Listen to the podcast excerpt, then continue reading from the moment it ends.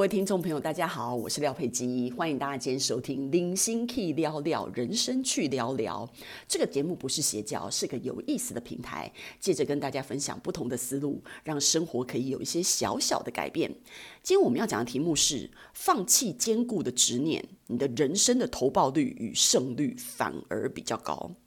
呃，廖佩基觉得呢，我们社会很喜欢什么？家庭与事业兼顾，梦想与现实兼顾，爱情与面包兼顾，凡此种种。那在我听起来呢，我觉得这种想法很像睡觉与醒着兼顾，洗澡与穿衣服兼顾，吃饭与刷牙兼顾一样可笑，你知道吗？因为我觉得呢，我我觉得我们必须要仔细来想一想。为什么你想要兼顾？那我觉得呢，想要兼顾这件事情就，就代表你两边都不想放弃。那两边都不想放弃呢，可能会有人就会觉得说啊，你怎么那么贪心啊？两边不想放弃。那我觉得呢，对于生活的要求，就想要自己让自己生活更好的人呢，那你一定就是。会想要抓住比较多的人，我觉得有这种心情呢，呃，我觉得是完全可以体会的。然后呢，而且有这种心情呢，你才有成长的动力。所以呢，廖佩基觉得这其实是一个，嗯、你知道吗？这是一个很很好的想法啊。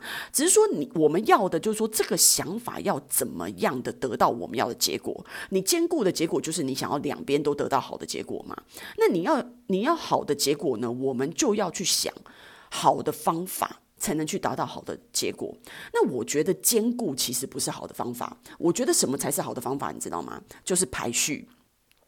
我们应该关心的啊，是掌握整件事情的排序，你才能够有一个。你想要兼顾的，呃，之后两边都得到的重点，我可以举几个例子，比如说，嗯，一个时间上或者是类别上面的排序，比如说我我我觉得像呃廖佩欣很喜欢看书，对不对？那书这件事情啊，是你穷尽一辈子，就算你醒来的每分每秒都在看书啊，其实这个书真的是看也看不完，永远看不完。那所以我，我要讲的就是说，你你很多东西你会有一些类别，其实对想喜欢看书的人，你知道吗？他的心情是巴不得所有的书全部都看，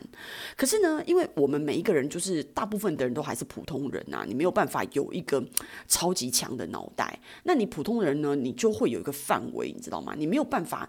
因为博览群书是我们非常向往的终极目标，但是呢，你你你在看书的时候，你终归会有一些范围，呃，你需要了解会需要一段时间，然后消化会需要一些时间。比如说，你光是要把这种文学的东西吼，把它看完，你不用扯到现在有什么经济呀、啊，然后什么呃呃投资啊、社会啊、哲学都不用讲那么多，你光是讲这些呃就是文学历史的东西呀、你要把它全部看完，它就需要一段时间的累积。比如说，我们以前那种国中的时候，我在看那种《红楼梦》啊，这些《三国演义》《水浒传》这些章回小说。那你把握你在国中、高中，呃，在学文言文的那一段时间去看这些章回小说的时候，你的速度上面是最快的，而且你的你那种年轻，所以二十岁以前，我们我们。读的书哦，有很大的一部分可以记在我们脑子里面，到到现在都不会忘。可是像我们现在四十几岁，如果你现在四十几岁，我们还是继续一样在看书，没错。但你会觉得说，对书的理解力不错，可是你的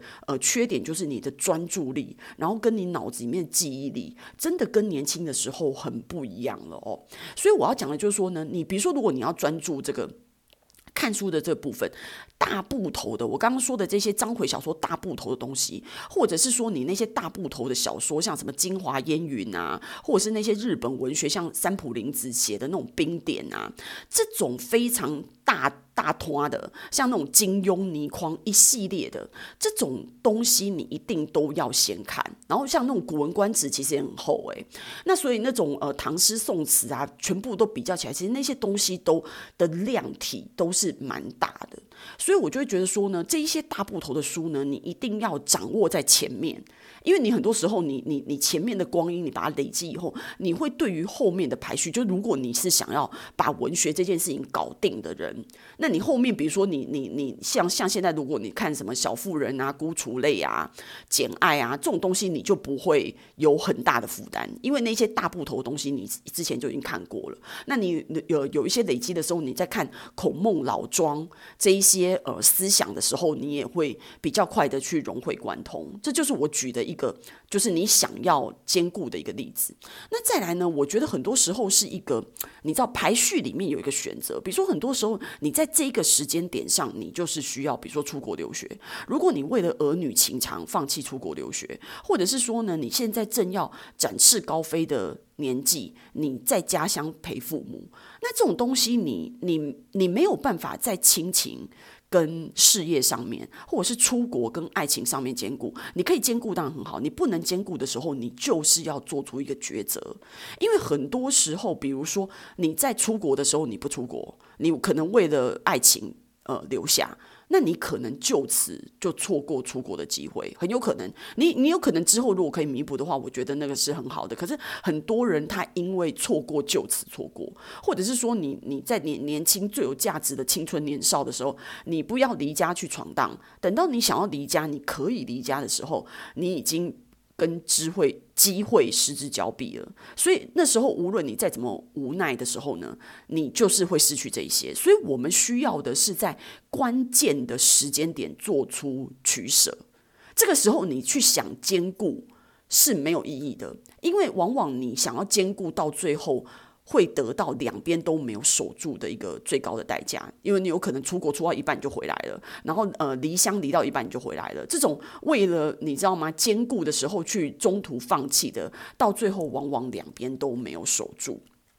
那最后一个最典型的例子啊。就是那种叫女生要什么家庭与事业兼顾的，家庭与事业兼顾这件事情啊，其实真的是很难完美的做到。可以比较稍微做得好的人，都是后勤部队支援，不管是家里的人的安排啦，吼，然后或者是说有钱可以请保姆，就人力物力的安排要做到满，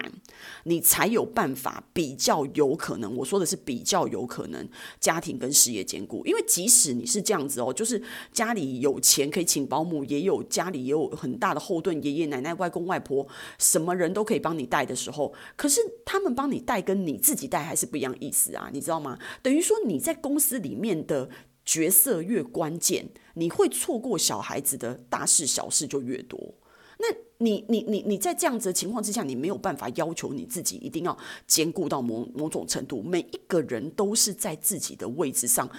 在那样的时间点上，那样的时空背景面做最大的努力，就是这样就好了。你真的很难去做到兼顾的这件事情。你你你越要兼顾，你就会变成你对你自己的事业会有天花板。那天花板就是一个你没有办法再上升的顶嘛。那其实很多时候你能力是可以的，可是你为了要呃做到兼顾这件事情而你放弃事业，那你放弃事业，你这就不叫兼顾啊。你只是有一个工作，但它可能不叫事业，它可能可以顶到的位置不是你。真正想要的那个位置，你可能还是需要这些放弃一些东西。那当你扯到放弃的时候，就不要讲兼顾，这不叫兼顾，这只是最大限度的去呃满足现在有的条件而已。所以我要讲的就是说呢，我觉得女生不用给自己压力太大啦。我觉得对小孩子来讲，你有品质的陪伴哦，比每天。二二十四小时在他左右还重要，因为我觉得这个这个这个就是你在处理事情，为了要弥补你没有办法兼顾这件事情，我刚刚说的那些排序跟重点的抓取。所以我会觉得说，很多人生你为了要达到一个非常怎么讲非常好的目标的时候啊，你很多时候你就是需要去牺牲。像呃，我我我我最后跟大家分享，比如说像我很喜欢的 Elon Musk，他不是有另外一间公司是 SpaceX 吗？你看 SpaceX 是一个就是要发射火箭上外太空的公司。你今天哦，你要进去那个公司，你一定是人人中龙凤，你才有办法发射火箭上外太空。像我们我这种猪脑袋是完全不可能去，你知道吗？进到这种公司去工作的。所以，首先你本来就是人中龙凤的情况之下呢，你进去这个公司，然后呢，你要在小岛一个无人烟的小岛，因为你发射火箭，你不能在一个你知道人烟很密集的地方，你一定要在人烟稀少的地方去做这件事情，才不会危害到大家嘛。所以你看那个岛上面都是物力，呃，就是。一些物资的东西，水啊、食物啊，那些东西都是要从外面运进去的。其实，在里面的工作条件并不好，诶，你就是睡也没你，你也不可能像在家里面那么舒服，也不也没有饭店啊，那就是荒岛，你知道吗？然后你吃的东西就是很限制，然后你有时候一待就是半年。哦，大半年没有办法回家这样子。我觉得，你知道，为为为了要成就那个梦想，你不但有那样的智力跟才华，你还要在背后付出常人完全没有办法做到的时间压力跟一些生理上面的需求里面没有办法满足的一些部分。我觉得那些东西都是需要。一个很大的专注的，所以从头到尾我都一直觉得专注是一个我们我比较倾向的一个方法。我觉得兼顾都不是一个很好的情况，哎，所以这就是回到我刚刚最讲最早讲的点，就是说呢，我觉得很多东西的排序，你先得到，你先顾你现在这个时间点上最重要的东西，先顾，你之后再回头过来选择第二样，比你从。就是从头到尾就想要两边一起开跑的情况，我觉得都还要好。所以这就是今天廖佩基要跟大家讲的呢，放弃兼顾这种执念，一定要呢专注于排序，这样我们人生的投报率跟胜率呢才是比较高的。那今天呢，谢谢大家的收听，那我们下次见。